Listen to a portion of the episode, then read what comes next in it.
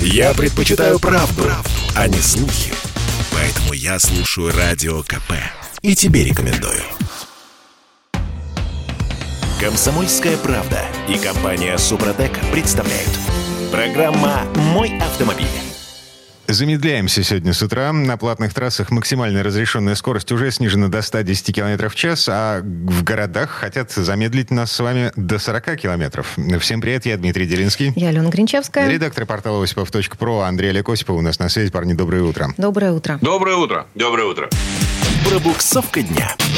Ну и что, начнем с быстрых дорог. У нас их немного. Эм, Там, где было разрешено разгоняться до 130 км в час, сейчас 110. Автодор объясняет это тем, что зима. Э, Я что-то как-то пропустил. Э, Это у нас в первый раз такая сезонная замена знаков?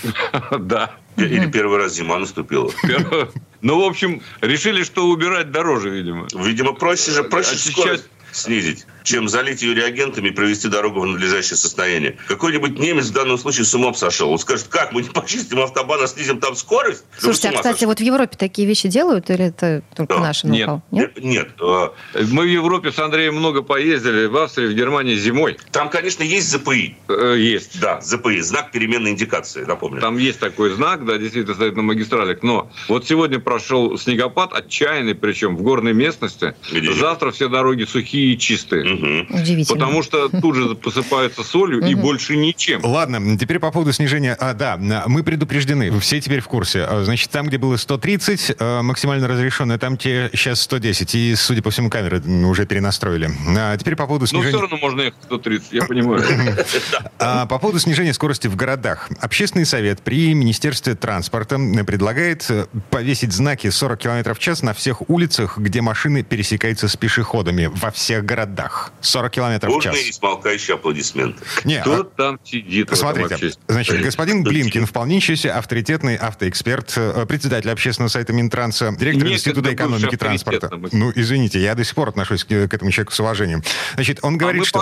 О, хорошо, хорошо, согласен. Давайте все-таки послушаем, что он говорит. Значит, цитата. «А В городах считается оптимальным соотношение, когда скорость машин не превышает скорость пешеходов более чем в 10 раз. В этом случае у водителя есть возможность вовремя остановиться, у пешехода вовремя заметить приближающийся транспорт. Так, И чё? и... Ну, логично же. А если будем ехать 20 километров в час, тогда вообще на пешеходов не будем наезжать или они не погибать? А если Но- вообще закрыть движение, между прочим, Конечно. пешеход только выиграет. Конечно. Но И погодите, будет Э, нулевая. Народ будет здоровее. Погодите, но, надо будет. но это уже экстремизм какой-то. На 20 км в час это чрезмерное замедление, 40 км в час это оптимальное замедление. Нет? А я, вы знаете, слышал тут, вот, я слышал тут еще одну идею, вот отвлекаясь сейчас от идеи Минтранса. Другой общественный центр, не помню сейчас, вот скажу честно, не помню, он предложил разместить знаки неровных ограничений скорости, потому что мы все привыкли к знакам 30, 40, 60. Он говорит, давайте будем вешать 31 на знаках писать, 62 или 57. И вот тогда водитель будет плюс 19 к этому как прибавлять? У него мозг заработает, и он типа будет, значит, внимательнее относиться. Тогда водитель Это же впадет гениально. в ступор, в ступор, да. Но это же тоже гениально. Понимаете, все эти люди, я не понимаю, вот э, да, можно придумать Тихо, массу причин, по которым нужно снизить действительно скорость, так сказать. Да. И в некоторых местах я совершенно согласен, это необходимо сделать. Где-то знак 40 будет в самый раз. У нас вот здесь э, рядом на Римского Корсакова знак 40 это полная чушь и глупость. Да. Для того, чтобы повесить дальше камеру с 60 и собрать штрафы. Потому что дорога трехполосная, пустая, ее редко где переходит, а где переходит, надо просто поставить светофор, и они стоят. И эти знаки совершенно ни к чему. Вот в этом вся проблема. Мы ляпаем эти знаки, и повсеместно они совершенно не нужны. Конечно. Это замедляет потоки, образуются пробки, и от этого только хуже. И вспоминается то, о чем мы говорили буквально давеча, о передаче региональным властям. А что в ответ на это региональные власти делают? Они снижают скоростной лимит. Особенно, когда появляются вот такие вот общественные советы при больших государственных организациях, которые их мотивируют к этому. Они говорят, основываясь на выводах экспертов, мы приняли решение снизить. То, что мы там камеру поставили, это для того, мы контролируем. Все-таки, я еще раз повторю, это очень важная вещь. Да? Э, Вот уже есть э, полномочия у местных властей Да. снижать скоростной режим. Да? Зачем повторять то же самое в общественном совете Минтранса? Это к чему вообще? А Это к тому, что, смотрите, сейчас у нас максимально разрешенная скорость в городах в черте города 60 км в час. Ее нужно снизить до 40 км в час. Эм, Ну, потому что все катаются не, за, не с та- с такой скоростью Опять. 60. да, не естественно. 60. Уже- есть Да. не штрафуем порог только 20 сказал. километров. Снижаю. Мгм. Так. Так уже снижать. Зачем? Я не понимаю. Вот 60, да, в Москве то же самое. А рядом у нас улица 40. И чего, кто мешал поставить? Никто не мешает. Нет, сейчас снижение скорости в городах – это общемировая тенденция. Ну да, есть у нас один приятель, который так считает. Вот так вот, общемировая тенденция. Но, понимаете, если мы бездумно будем следовать общемировой тенденции, то зачем тогда у нас постоянные разговоры, что у России свой путь? Ну, просто так, Нет. заметка на полях. Я не считаю, но мировая тенденция, между прочим, это э, здравый смысл прежде всего. На немецких автобанах нет ограничений. Я хочу, чтобы у нас не было, и автодор не вмешивался. Но оно есть. И вот в этом заключается путь. Или в чем еще? А я вот никогда в Амстердам на машине стараюсь не заезжать, потому что в центре этого Да, города невозможно тяжело. на автомобиле. Тяжело. Парковка там и так далее, тому подобное. Велосипедисты. Да, но понимаешь, как весь размер этого города, он меньше, чем Садовое кольцо в Москвы. И когда мне говорят, что вот мы, по примеру Амстердама, должны снизить скорость, я говорю, ребят, ну давайте тогда Москву до размеров Амстердама уменьшим, и улицы такие же сделаем узкие, старые, брусчатка, там, 13-15 век, ну, чтобы красиво было. Хотя страшно это В общем- предлагать. Уже за ужасненький. Я сейчас это озвучил, вообще ж кошмар сейчас. В общем, я не знаю. И при- мне кажется, что общественный совет там же денег не получают люди. Ну и не придумывайте Я не ерунды знаю. всякой. Все уже ясно. Все уже придумано до вас, А дорогие подсветить друзья. себя фонариком. Здесь, летающий. да, здесь Да. поставим многоточие. Давайте сейчас перейдем к машинам. Тест-драйв. На этот раз мы говорим о одном из самых правильных автомобилей на нашем рынке. Вот так вот. Вот это автомобиль, который рулится как положено. Это Шкода Октавия нового поколения. Причем самым мощным двухлитровым Да, у нас мотором. она просто попала сейчас самым мощным. Я и на менее мощных ездил. У нас был И они тоже оставили, да. да, короткий 1.4. Но вот сейчас, сейчас сразу же, я же вот такой вот редиска, сразу же укол производителя будет очень сильный. Сразу же. Так, Вот Знаете это зря. почему? Потому что эта версия вот с этим мотором в Европе имеет полный привод. Это правда. А у нас только передний. А у нас передняя. Меня это тоже не особенно расстраивает, Но потому это что... было бы весело. Но как она управляется? Это 190 песня, сил. Это песня. 190 сил, да. Разгон до сотни 7 секунд там с небольшим, 7,4. 7,4. Вы, когда садитесь за руль этого автомобиля, начинаете ехать, э, вы понимаете, что это идеальная управляемость. Для переднего привода. Для переднего привода, да. Вот оно, Кто-то это- скажет, что скучно. Нет, абсолютно не скучно. Нет, ну я слышал такие Абсолютно мнения. не... Там нет, кстати, ты обратил внимание, что нет ни недостаточной, ни избыточной Она поворачиваемости. нейтральна. абсо- Вот Она поэтому- абсолютно нейтральна. Поэтому кто-то скажет, что скучно. Она же нейтральная такая. Нет, нет, она нейтральная, она абсолютно прогнозируемая, самое Конечно. главное. Ты сам решаешь, Более того, ей быть. она прогнозируема не только на асфальте, но и на скользких, на разных поверхностях. Мгм. Что особенно важно с точки зрения безопасности. Мгм. Она очень хорошо сделана внутри. Э, Единственное, что шумоизоляция настолько хороша, что ты теряешь иной раз ощущение Реальность. с тем, что связь с происходит реальностью. э, вокруг. Понятно. Да. А что с отделкой там? Насколько там хороший материал и пластик там а, Ой, там?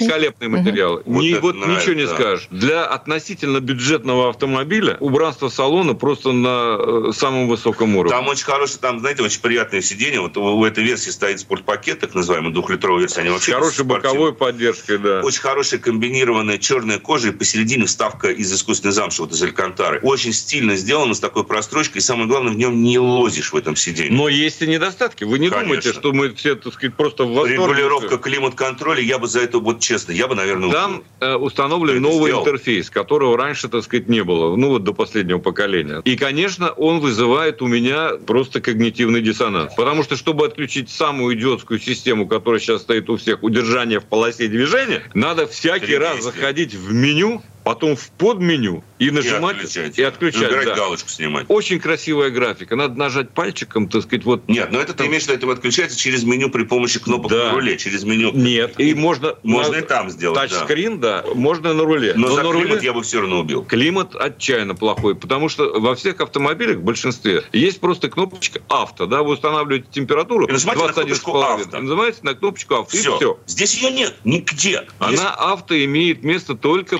при интенсивности обдува. При этом Всё. есть на верхней части, значит, на непосредственно на центральной консоли есть кнопка клима. Вот ты понимаешь, что это климат-контроль? Вместо того, как, ну, кнопки авто. Ты заходишь в клима, там выкид- выкидывается меню, значит, и ты думаешь, ну здесь, значит, есть авто. Нет. А нет. Вы сначала должны выбрать температуру, потом из трех меню климат-контроля выбрать среднее, не верхнее, а среднее. И вот там вы с удивлением В общем- в меню интенсивности работы обдува вентилятора вы находите вожделенную кнопочку авто. И это все все, простите, в тот момент, когда ты находишься за рулем. Ну, можно припарковаться и делать это уже Отлично. Затем, да, вот поубивал бы тех людей, которые решили, что тачскрин это, это гораздо круче, чем физическая кнопка. Согласен, Дим. Вот Это, абсолютно. это гораздо хуже, как Это хуже, выясняет. конечно. А, а ползунковая регулировка температуры при помощи сенсорного Но это не в экрана на ходу. Это не в Это не в октаве. Но В в октаве всё октаве есть плюсик и минус. Есть Короче машина, говоря- у которой сенсорным э, методом, ползунковым, пальчиком по сенсорному экрану вверх-вниз вводите, и она регулирует температуру. Знаете, как на ходу удобно делать? Кайф вообще. Короче говоря, э, безукоризненная машина с точки зрения инжиниринга, по управляемости, по работе подвески, по Но мы всем об этом еще параметрам. поговорим. Но мы еще поговорим. Посмотрим, сколько она и будет вот, расходовать И вот удивительно с точки зрения программного обеспечения. Это, конечно, это просто вот абсолютная несостыковка одного с другим. Да нет, ну, может быть, мы слишком аналоговые девайсы в этом мире современных гаджетов. Вот и все. В любом случае, так или иначе, вернемся еще к этой машине. Неоднократно. Андрей Лекосипов, редактор портала осипов.про, были у нас на связи. Парни, спасибо, хорошего дня. Спасибо. Всего доброго. Хорошего дня, берегите себя.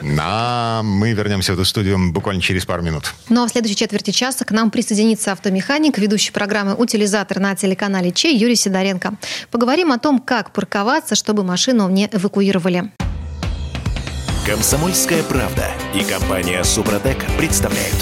Программа «Мой автомобиль». В этой четверти часа задаемся вопросом, как поставить машину так, чтобы эвакуатор не смог ее забрать. Я Дмитрий Делинский, Я Алена Гринчевская. Юрий Сидоренко, автомеханик, ведущий программы «Утилизатор» на телеканале Че. Э, у нас на связи Юр, доброе утро. Доброе утро. Доброе утро. Автомастер. Ну, сейчас будет э, 10 минут вредных советов, как я понимаю. Слушай, ну мало ли, у, у нас в Петербурге, например, во время снегоуборочной эстрады э, эвакуируют машины, которые мешают технике на узких улицах в центре города. Ну, я думаю, что правильно делают, да простят меня водители. А, да. Юра, в Москве такая же Я, фигня? я- я могу сказать, в Москве то же самое, и я вообще с Аленой согласен. Не надо ставить машины там, где не надо. Честно, Дим, тема такая, я объясню, почему я эту тему поднял. Я обалдел от того, что люди, оказывается, заморачиваются вопросом, как можно сделать так, чтобы ни машину не эвакуировали. То есть для меня, вот лично для меня, был один способ. Это нужно не нарушать правила. То есть не нужно парковать машину там, где ее нельзя парковать. Так, хорошо. И всё. Смотри, а, значит, ам, над обочиной висят, висят кресты с э, э, разрешением парковаться всегда, кроме одной ночи. Ну, вот. А Я паркую машину на неделю. То есть эм, по будням я на ней не езжу. Я езжу только так в это выходные. уже ваши проблемы, Дмитрий, уж простите, конечно. Ну, и что? Ну. Ну, перепаркуй. Но- Конечно. Понятно. Ну ладно. Напали мы на Диму, точно. Дима, ты столкнулся со стеной сейчас большой. Да. теми, ну, кто, знаешь, на- как- Юрий, я А- так понимаю, что все советы, которые вы там э, читали и составили для этого эфира, это советы в большей степени от москвичей, наверное, которые, в общем, э, устали от того, что у вас происходит с парковкой. Ну да, ну да, я специально там выписал там пару-тройку советов, потому что они были очень смешные, конечно. И некоторые, я даже был удивлен, что такие вообще вещи есть. Ну, Например, сажать человека в салон. Не, ну это, л- это логично. Вот. э, То есть э, с человеком в салоне э, эвакуировать машину нельзя. Слушайте, вот мне очень стыдно это рассказывать. Буквально вчера мой младший ребенок, мы обсуждали как раз с ним за рулем, но я ехала, и проблема эвакуации. Он сказал, да-да, я помню, со мной что-то подобное было. Несколько лет назад в Москве. Папа у нас в Москве живет. А, папа оставил ребенка в машине. И сын говорит, я помню, что что-то происходит со мной. На машину уже грузить вообще начали. Я, конечно, тогда устроила э, скандал супругу, но вот, вот была ситуация. Вот он меня сейчас, надеюсь, не слышит.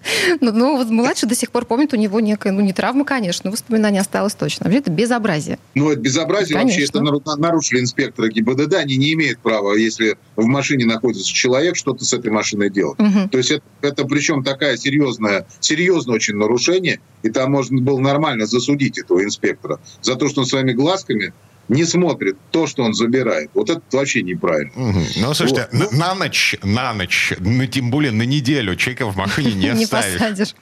Ну, здесь как раз, э, Дим, вопрос состоит в том, что, а, ну, я так понял, потому что суть по комментариям, я же еще кучу комментариев прочитал, там были такие разные комментарии. Но вообще народ как? Они берут с собой э, какого-нибудь студента, а, автоняня это у них называется, вот, и сажают его, платят ему деньги, вот, и он едет в Москву, например, по делам. Э, И на 15-20 минут спокойно там, вот ему надо забежать куда-то, он машину взял, припарковал, как припарковал называется, и побежал. Вот. Причем, э, что интересно, они парковку-то оплачивают. Просто она стоит боком. То есть вообще для, для меня вообще удивление, честно говоря, ну просто мест стояночных мало. Мгм. Вот. То есть он приехал, парковку оплатил. То есть его за то, что он оплатил парковку, его не могут уже на 5 тысяч оштрафовать.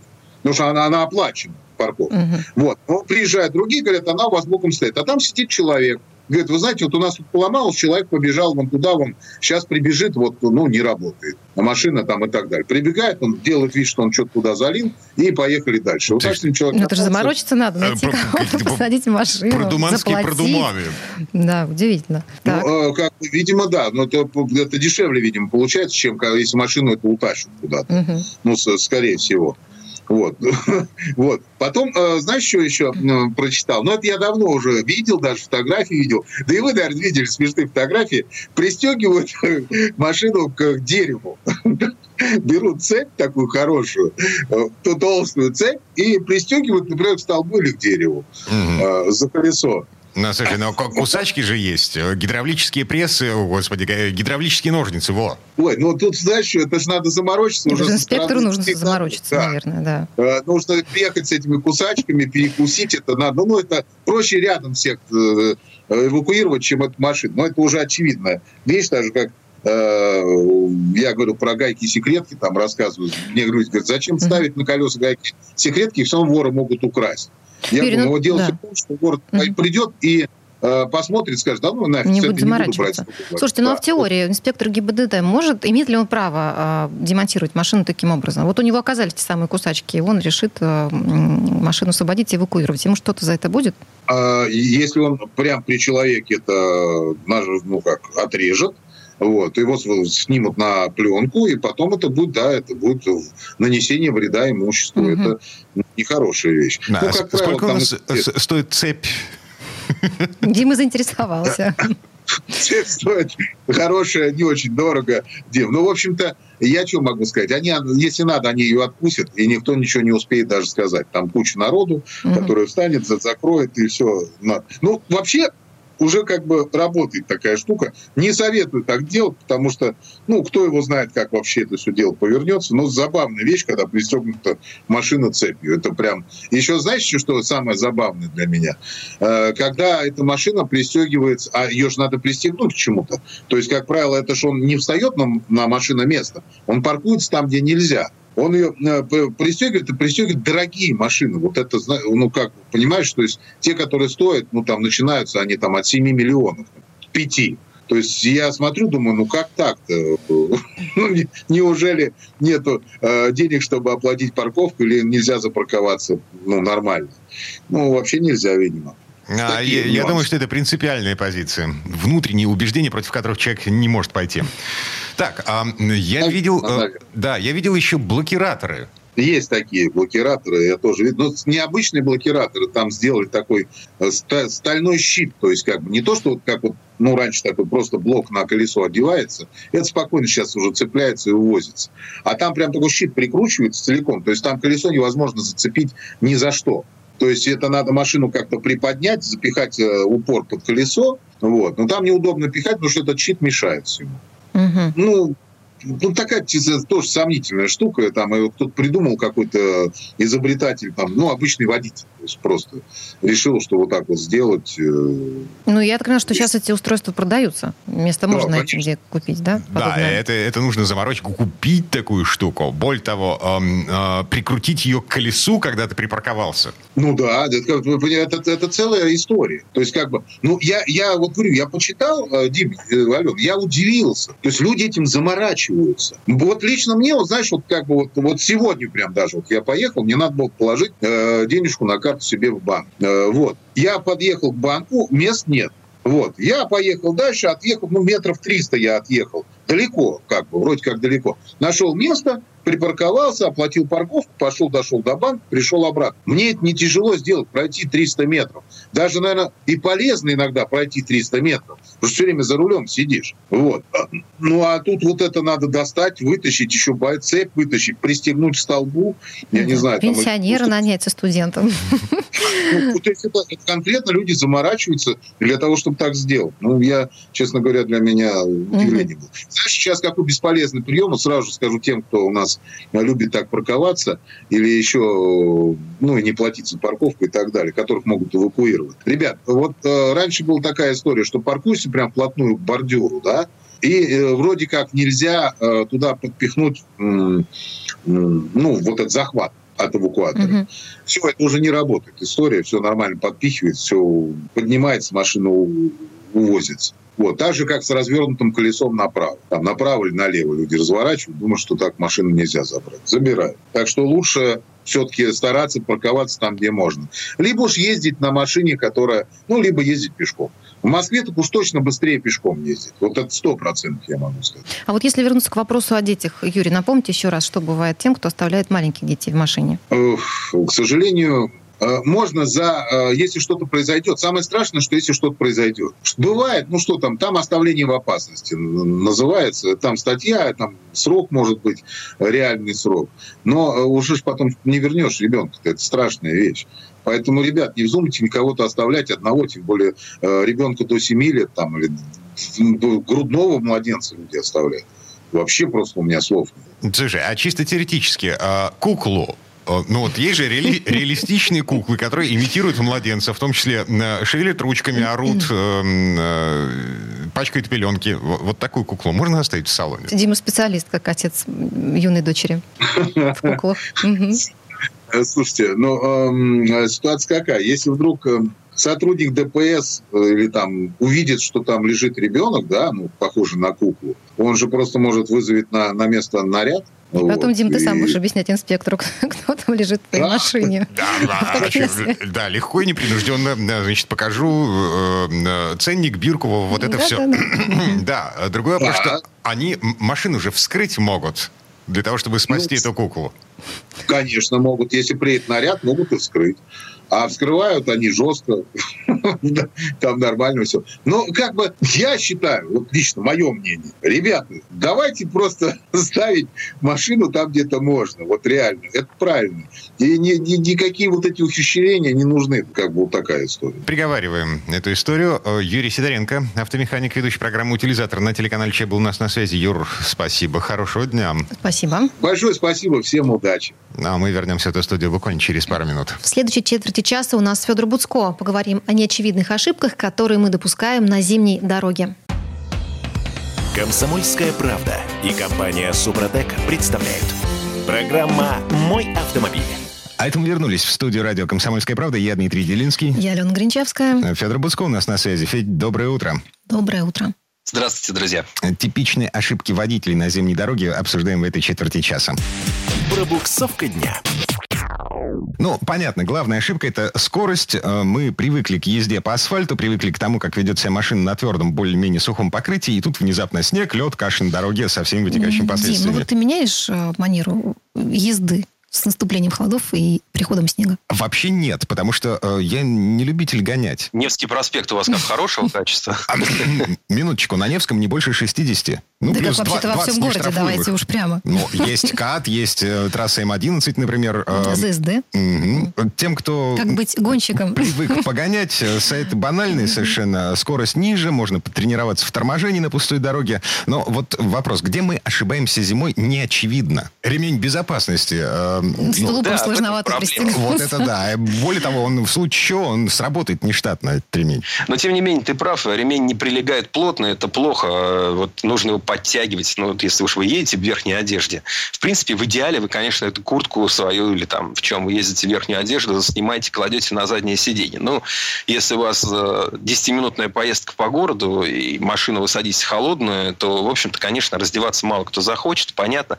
Для дальней дороги это точно имеет смысл. А, там, а, но э, все-таки, когда вот эти короткие городские там э, дистанции, то нужно просто подтянуть ремень безопасности, утянуть его немножко. Это делают современные машины, они сами утягивают этот ремень. Вы его застегнули, он не просто там доводчиком таким немножко подтянулся, они электромотором его дотягивают, чтобы вы сидели плотно. Это важно, чтобы в случае чего вы там не ударились сильно подушку безопасности, чтобы все mm-hmm. работало С этим ремнем понятно. А вот что делает водитель не так на дороге, чтобы вот, привести к какой-то да, ситуации? Например, а, а, выезд на трамвайные пути – Конечно, вы абсолютно правы. Когда и летом-то на, на рельсах можно там на мокрых поскользнуться, а уже зимой, особенно когда налить такая иногда появляется около э, самой, самого рельса слева-справа, то да, это верный способ э, потерять управление автомобилем.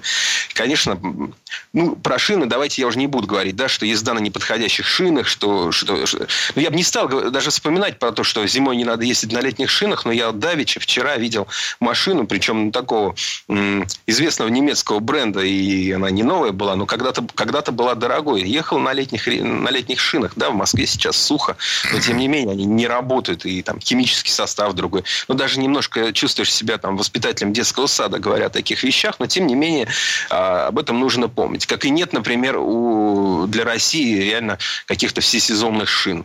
Если вы сейчас покупаете резину, то смотрите, чтобы у нее год выпуска был, ну, ну, хотя бы после 2015 лучше, конечно, свежее. Потому что официально гарантия на шины обычно производители это 5-6 лет. Но реально они работают, не портятся 8-10 лет. А дальше они уже ну, плохо работают, даже если у них там идеальный протектор. А, ну ладно, вернемся к каким-то более таким часто встречаемым вещам. Э, ну, понятно, что видимость очень важный момент. Обзорность. Я думаю, что вообще обзорность это главное для безопасности. Это важнее, чем АБС, ЕСП, чем электронные ассистенты. Э, это важнее даже, чем там большой железный бампер, который вы можете себе прилепить на автомобиль. Потому что хорошо видите, вы заранее среагируете, вы заранее увидите сложные ситуации. Поэтому ну, машину надо чистить. Кстати, нельзя полагаться там на все эти парктроники, радары, лидары, камеры, которыми может быть обвешена новая современная дорогая машина. Потому что им тоже всем нужна чистота, иначе они не работают или работают некорректно. Понятно, что там с грязными фарами ездить плохо и так далее. Ну, слушай, насчет обзорности. А, то есть э, э, лобовое стекло, ну да, мы привыкли. Мы садимся в машину, запускаем двигатель, э, греемся. В это время мы включаем обдув лобаша. Вот. Не позже, когда машина прогрелась, а вот как бы в процессе прогревания, потому что лобовое стекло от перепада температуры запросто может треснуть. Есть, э, ну, тоже от автомобиля зависит. Конечно, здорово тем, у кого есть электроподогрев лобового стекла. Он, у может, есть. не всегда. Mm-hmm. Ну да, у тебя же Ford, конечно, у них там были эти штуки уже давно. Это очень хорошая вещь и удобно, и ты не знаешь тогда проблем а, с этим. Но нужно чистить, ну, как бы по нормам вы как минимум должны очистить э, лобовое стекло и два э, передних, боковых э, в дверях. Без этого вы, в принципе, не должны ехать. Ну, в Германии, кстати, за это штраф есть, по 20 или 30 евро берут, если вы так вот немножко себе амбразуру такую прочистили и поехали. Кроме того, вообще-то надо по-хорошему счищать снег еще и с крыши. Ну, особенно это касается, конечно, владельцев там газели или там какого-то а, среднетоннажного, крупнотоннажного грузового транспорта, потому что у них, когда на крыше лежит э, много снега, он еще иногда в лед превращается, потом они едут, и эти куски льда отваливаются и летят, э, значит, как, как, как фанера над Парижем, да, только они летят над дорогой, могут в лобовой прилететь э, тому, кто едет за э, этим автомобилем. Это тоже опасно, можно, ну, действительно пострадать может. А, раз уж ты про стекла говоришь, ну, понятно, что есть проблемы зимой, часто встречается у многих машин, это запотевание стекол. Кондиционером, печкой не всегда можно это решить. Если вот так вот постоянно запотевает, значит, скорее всего, в салоне слишком много влаги. То есть нужно, ну, как минимум, снег с обуви Э, отряхивать перед тем, как садитесь. А может быть, надо и сушить салон. Э, есть тут много способов, мы сейчас не будем, наверное, в них... Есть там народные методы, ну, там газеты, соль, силикогель. Да, кстати, я вот, долго а... возила газетки с собой в машине, я помню. Угу. Ну да, это, в этом есть такой немножко бомжовый а, оттенок, простите, Ален, я тоже это делал, я тоже это делал, это мне знакомо. Ну, понятно, что садишься, там какая-то у тебя мятая, впитавшая реагент газета, это может быть не очень эстетично, но, по крайней мере, вас сухо в машине, почаще выбрасываете, как-то как оно идет. Салонный фильтр, кстати, менять помогает иногда. И, и еще очень важна, так сказать, автомобильная гигиена, потому что если стекла чистые, то они меньше запотевают. Если вы живете в таком совсем морозном климате, если у вас очень большие перепады температуры, то понятно, что не хочется, неохота э, в грязи копаться, но имеет смысл иногда проверять давление в шинах, если у вас не стоит какой-то автоматическая система контроля. Потому что есть ну, такое базовое правило, что понижение температуры на 10 градусов – это, значит, одна десятая бара а у вас, считайте, уходит. То есть, если у вас температура упала, там, ну, вы их накачали там, при плюс 10, а сейчас у вас там минус 20, то, условно, закачивали вы там 2,2, у вас сейчас будет 1,9. Ну, мы помним, а на холоде все сжимается, за исключением воды. Да, вода расширяется, а в лед превращается. Правильно я сказал? Ну, а, да. не ошибся? Физику учил хорошо в школе. Вот. А у меня еще такая личная просьба к водителям. Есть люди, которые очень любят включать противотуманные фары без дела. Вот задние фары, особенно зимой, когда снег, который отражает свет, это вообще ну, это проблема, потому что они, э, они слишком яркие, они раздражают глаз. В общем, если нет тумана, не надо их включать. А если есть туман, то, то не надо включать дальний свет. Ну, это мы уже в такие, наверное, совсем теоретические вопросы пустились. А, я думаю, что сейчас важно помнить о том, что велосипедисты и курьеры на электровелосипедах, они не только не закончили сезон, они уверены, что они бессмертные. А, поэтому ну вот, эм, нужно учитывать, что они могут оказаться на дороге, могут резко ее пересекать. То есть сезон, кстати, не закончился. Ну и в целом как-то нужно больше осмотрительности, как всегда. Ну вот стоите вы там в левом ряду для поворота или разворота. Не нужно там, выворачивать руль заранее, потому что если кто-то толкнет, вы вылетите на встречку. Потому что Если- а, под колесами уже более скользко, чем было летом. И этот толчок, он, собственно, выдвинет машину гораздо э, на большее расстояние, чем, чем было летом. Также, если вы едете по дороге, и перед вами, там, не знаю, в 100 метрах автомобиль там притормаживает, собирается направо уйти, и вы думаете, да, конечно же, он успеет туда повернуть, а я там могу, не сбавляя скорости, проехать. Вовсе не обязательно. Вот вам может так казаться, а он может остановиться как вкопанный, потому что ему нужно кого-то пропустить. Успеете ли вы среагировать, куда вы уйдете, есть ли у вас место там на дороге, куда вы сможете перестроиться или нет. Также вот зимой, ведь люди тоже, люди одевают капюшоны, э, там, они летом-то иногда в капюшонах ходят, но уже зимой так вообще многие, значит, пешеходы тоже хуже видят.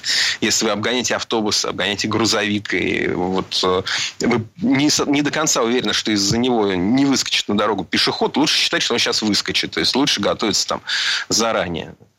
Ну, вот, э, наверное, такие вещи. А, ну и, пожалуй, знаете еще, что хочу добавить? А Если вы на ночь ставите машину на ручник, то вот есть риск, что примерзнут колодки. Вот такая история бывает. Поэтому без большой необходимости зимой, особенно вот когда переменчивая температура, когда вы ехали, было там около ноля, допустим, а, вечером, а ночью обещали большой минус, то вот э, ручник может э, привести к тому, что с утра у вас там какая-нибудь одна, например, колодка так и примерзнет э, к диску, и будет не очень приятно выезжать из двора. Можно вообще не выехать. У меня такое было. А, Как справился, как отогрел? Вывешивали машину, значит, снимали... Вывешивали машину, снимали диски э, и простукивали э, барабаны вот просто На морозе. натурально Наверное, это очень приятно. Да, но есть... Ну да, ну, собственно, э, я думаю, что мы сами все уже это знаем. Просто нужно помнить о том, что зима – это такое время немножко особенное. И если обычно все-таки зимой а, автомобилисты, вот в отличие от Дмитрия, убавляли скорость, то сейчас я этого абсолютно не наблюдаю. А, такое впечатление, что все очень торопятся, как будто вот надо что-то очень быстро успеть. Не знаю, опасаются локдауна, карантина, когда нельзя будет из дома выходить, или какие-то другие у людей причины. Но я вижу, что вот сужу по Москве, по центру города, что люди не сбавили ход. Зима, все едут очень быстро. Ну, раз быстро, давайте тогда быть более внимательными и ни в коем случае не отвлекаться и вспоминать тот опыт, который уже был у нас, у наших знакомых, у радиоведущих, для того, чтобы не повторять их глупые ошибки. Глупые мысли из моей юности. Не спеши, а то успеешь. А, да, не торопись, а то успеешь. И не факт, что тебе это понравится. Федор Буцко был у нас на связи. А, Федь, спасибо, хорошего дня. Спасибо. Всего вам доброго. В следующей части программы у нас журналист и летописец мирового автопрома Александр Пикуленко. Послушаем историю о рабочей лошадке Opel Combo Life. Комсомольская правда и компания Супротек представляют. Программа «Мой автомобиль». А это мы вернулись в студию радио «Комсомольская правда». Я Дмитрий Делинский. Я Алена Гринчевская. И в этой четверти часа у нас традиционная история от Александра Пикуленко. На этот раз речь пойдет об автомобиле Opel Combo Life. Ну, это такой каблучок. На вместительность от минивэна, клиренс от кроссовера, ценник, э, ну, в общем, от российской сборки. Эту машину выпускают в Калуге. И вообще, немцы позиционируют эту штуку как автомобиль и для бизнеса, и для жизни. Он подойдет и предпринимателям, и большим семьям. Но слово Сан Санычу. Тест-драйв. Нынче в моде кроссоверы. Машины, в которых сочетаются свойства разных классов автомобилей. Вот и в новом «Опеле» воплотились маневренность и легкость в управлении городского хэтча, просторный кузов минивэна, высокий клиренс и умная трансмиссия, которые помогут на плохих дорогах. Но к этому привлекательному коктейлю немцы добавили главный ингредиент, недоступный ни одному из привычных кроссоверов. Combo Life можно использовать не только в качестве легковушки для повседневного перемещения по городу и вне его, но и как рабочую лошадку. Немецкий каблучок последнего поколения смотрится современно и привлекательно, всем своим видом лишний раз подтверждая тот отрадный факт, что прошли те времена, когда коммерческий транспорт дизайнерски обновляли по остаточному принципу и ждали от него лишь сугубо утилитарной практичности. Теперь это вовсе не хозяйственный ящик на колесах. С эстетикой здесь в полном порядке. А как с функциональностью? Вот она, как ни крути, была и остается главным пунктиком этих автомобилей – если снять сиденье второго ряда, машина превратится в фургон вместимостью 3 кубометра. А две сдвижные боковые двери и огромная задняя позволят быстро и удобно погрузить и разгрузить автомобиль. Так что Opel Combo Life можно назвать идеальным автомобилем для тех, кто хотел бы начать собственное дело, но у кого нет возможности потратить много денег на отдельный грузовичок. Рабочая лошадка прежде всего должна быть выносливой и безотказной. За надежность в новом «Опеле» отвечают немецкие корни бренда и проверенные силовые агрегаты. Рядная бензиновая четверка рабочим объемом 1,6 литра с распределенным впрыском представляет собой оптимальное сочетание динамики и экономичности. Она отвечает требованиям Евро-5 развивает 115 лошадиных сил мощности, расходуя при этом 6,5 литров на 100 километров, даже с автоматической коробкой передач. Причем стоит отметить, что шестиступенчатый автомат поставляет японская фирма Айсин. Турбодизель того же объема сочетается только с пятиступенчатой механикой. Мощность у него поменьше, 90 лошадиных сил, зато момент куда выше. Среди других плюсов – экономичность, расход топлива на шоссе всего 5 литров на 100 километров, и низкий уровень шума и вибраций. Сроки ТО и гарантия для всех силовых агрегатов стандарта. Один год или 15 тысяч километров, три года или 100 тысяч километров. Но как бы не был хороший автомобиль на немецких автобанах и вылизанных улицах европейских городов, покупателя универсальной многоцелевой бюджетной модели не может не волновать вопрос о том, как она поведет себя на русских дорогах и русской зимой. И тут можно сказать, что к нашим условиям Combo Life подготовлен идеально. В его арсенале внушительный клиренс в 175 мм, защита картера двигателя, увеличенная до 5 литров емкость бачка омывателя, обогрева лобового стекла, передних сидений и зеркал, которые, надо заметить, оснащены электроприводом складывания. К тому же на машине установлен генератор на 120 ампер, а емкость аккумулятора увеличена до 60 ампер часов. Наконец, противотуманные фары могут освещать повороты, что не помешает на наших, не всегда залитых светом дорогах. Новинка не располагает полным приводом, который сделал бы ее тяжелее и дороже. Зато у Combo Life имеется полезнейшая система интеллектуального привода Intelligrid – Электронная блокировка дифференциала обеспечивает надежное сцепление с дорогой вне зависимости от покрытия. Под колесами раскисший проселок, песок или снег вы можете выбрать соответствующий режим при помощи селектора на центральной консоли.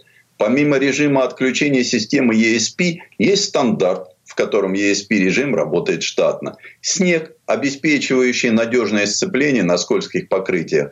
Грязь для движения по пересеченной местности и песок.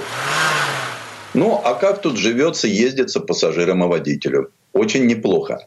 Всем пятерым седокам вполне просторно. Доступ на второй ряд сидений через сдвижные боковые двери очень удобен. Что касается водительских дел, то эргономика его рабочего места лично меня порадовала. И регулировки достаточно, и обзорность достойна. И вообще как-то все по делу и под рукой. Тому, что не влезло в багажник, место на крыше. Там расположились рейлинги очень грамотной конструкции. На них можно установить дополнительную площадку как продольно, так и поперечно. Свободное же от грузоперевозок время Combo Life порадует своего хозяина легковой управляемостью. Его пассажиры оценят просторный салон с высоким потолком, три индивидуальных сидения второго ряда с раздельными регулировками и очень неплохой уровень оснащения. Ведь даже в базе здесь имеются четыре подушки безопасности, кондиционер, подогрев передних сидений лобового стекла, складные столики во втором ряду, датчики освещенности и дождя, передние электростеклоподъемники, противотуманные фары, круиз-контроль, регулировка сидений водителя по высоте. К сожалению, в процессе вождения удовольствие от общения с этим немецким каблучком ощутимо снижается. И главный виновник тому – бензиновый двигатель. Не сказать, что он совсем чахлый. Нет. Он, разумеется, машину движет. Иначе бы таковым не назывался. Но делает это как-то скучно и неинтересно. Везет и не более того. Разгонная динамика у автомобиля с ним довольно-таки вялая. Десять раз подумаешь, прежде чем решишься на более-менее скоростной обгон. Ну а когда он полностью загружен, о сколь-нибудь активном драйве вообще можно забыть. Просто едем, и на том спасибо. Виной тому, прямо скажем, скромные тяговые способности мотора для автомобиля, который вообще-то по паспорту имеет возможность брать на борт полтонны груза. Хорошо, хоть подвеска на эти весовые нагрузки нормально рассчитана. Она очень энергоемкая, плотная, к ней никаких претензий нет. Конечно, лучше всего этой машине подходит дизель. И это объяснимо не только с точки зрения экономии топлива. Такой машине, как никакой другой, важны и подхват с самых низов, и приличная тяга при любой весовой нагрузке. Не боятся немецкие дизели и нашей солярки. Особенно той, что в глубинке. Так что тех, кто выбирает мотор, работающий от сжатия, можно понять. А вот бензиновый мотор скромняга, неприхотлив, ремонтно пригоден. А за это в наших российских реалиях можно многое простить.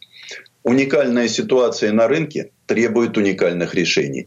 Свежайший Opel как раз из таких. В новой модели марки можно встретить эксклюзивное сочетание универсальности, доступности, вместимости и надежности с немецким происхождением – каждого, кто в наше непростое время решится открыть собственное дело, наверняка заинтересует такой вариант.